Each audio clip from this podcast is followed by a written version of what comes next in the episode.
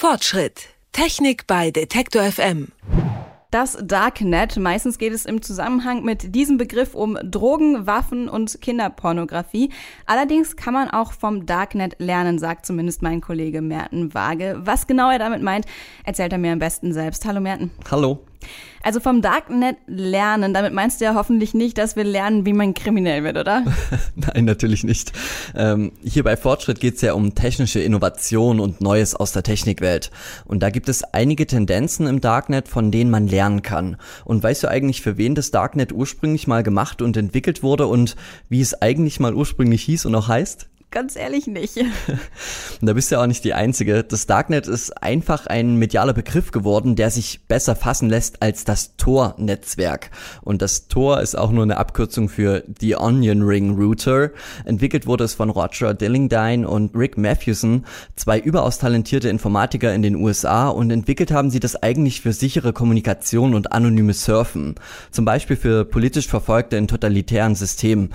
Bestes Beispiel ist da China, die haben so einen sogenannten goldenen Schild, eine nahezu undurchdringliche Firewall, die eben nur dazu verwendet wird, dass die chinesische Regierung das Internet nahezu vollkommen überwachen und zensieren kann. Und mit Hilfe des Tor-Netzwerks können Whistleblower und politisch aktive Blogger sicherer und anonymer arbeiten.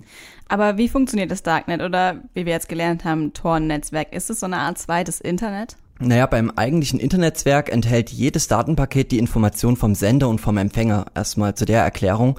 Und das Tornetzwerk ist quasi über das Internet gelegt und schaltet eine Art Anonymisierungsnetzwerk dazwischen. Und zwar, indem es eben die Datensprünge zu Knotenpunkten sendet. Das klingt erstmal schwierig. Ich versuche es mal einfach zu erklären. Du sendest mit Hilfe des Internets brisante Dokumente von hier nach China. Mhm. An jedem Knotenpunkt könnte also jemand lauschen, also deine Daten herausfischen und erkennen, dass du eben diese Dokumente von einem gewissen Ort woanders hingesendet hast. Beim Tor-Netzwerk ist es aber wie bei einer Zwiebel, deswegen auch die Onion Ring Router, wo man eben mehrere Schichten übereinander hat. Die Informationen in den Paketen werden nur von einem bis zum nächsten Knotenpunkt gesendet. Und keine der Stationen, die eben vom Ursprungsort zum Zielort liegen, kennt die Informationen vom Absender und vom Empfänger gleichzeitig. Dadurch entwickeln sich unendliche Schichten an Informationen eben wie bei einer Zwiebel, die es dann nahezu unmöglich machen, den Ursprung der gesendeten Dateien ausfindig zu machen ja, und was das eben genau für das Thema Sicherheit der Daten bedeutet, das hat mir auch Jürgen Schmidt vom Fachmagazin CT erklärt. Er hat sich nämlich mit einigen Kollegen detailliert mit dem Darknet beschäftigt und eben auch Vorteile des Netzwerkes aufgedeckt. Jemand, der lauscht, sieht nicht mehr, wer mit wem redet und diese Information, die eben unter Umständen zum Aufspüren von Dissidenten, die zum Beispiel in China Google nutzen oder äh, auf irgendwelchen Wikipedia-Seiten sich Informationen besorgen, die eigentlich gesperrt sein sollten, die geht verloren. Im Prinzip bin ich also sicherer und anonymer im Darknet unterwegs.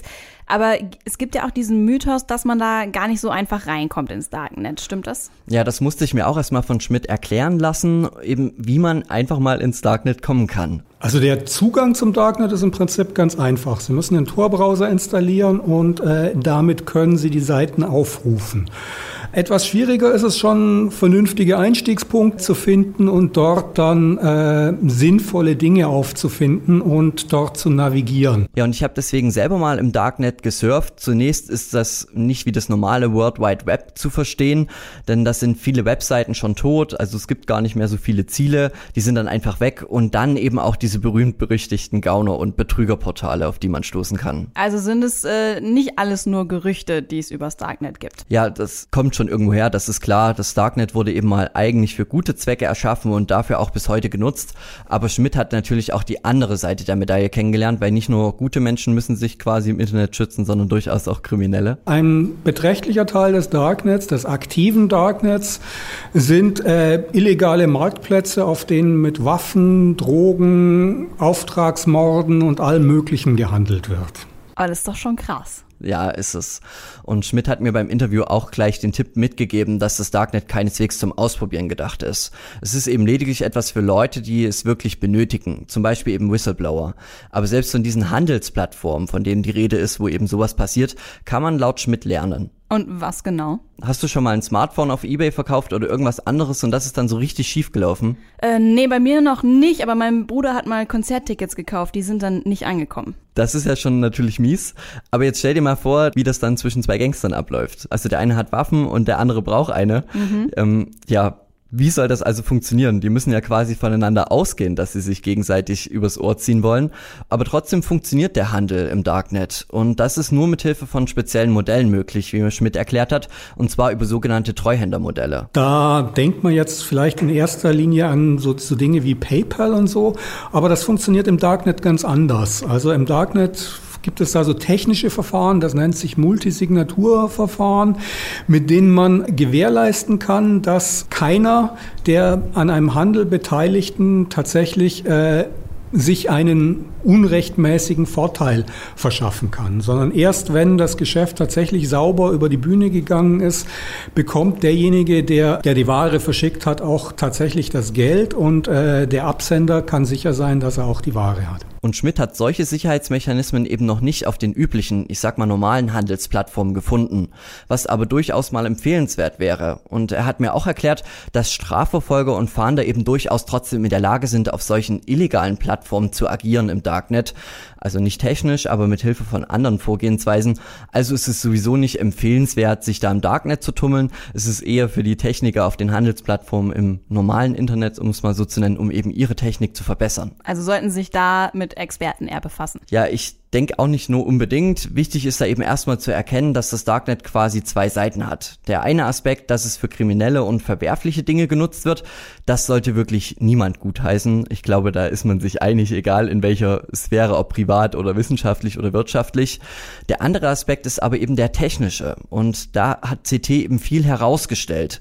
Äh, Schmidt hat mir das auch nochmal ganz gut zusammengefasst. Das ist ein sehr, sehr lebendiges Biotop, von dem wir uns durchaus einiges abschauen können. Aus äh, wirtschaftlicher Sicht und ähm, für Handelsplattformen als auch aus Security-Sicht, aus Privatsphären-Sicht. Da gibt es interessante Techniken und Lösungen, von denen wir lernen können.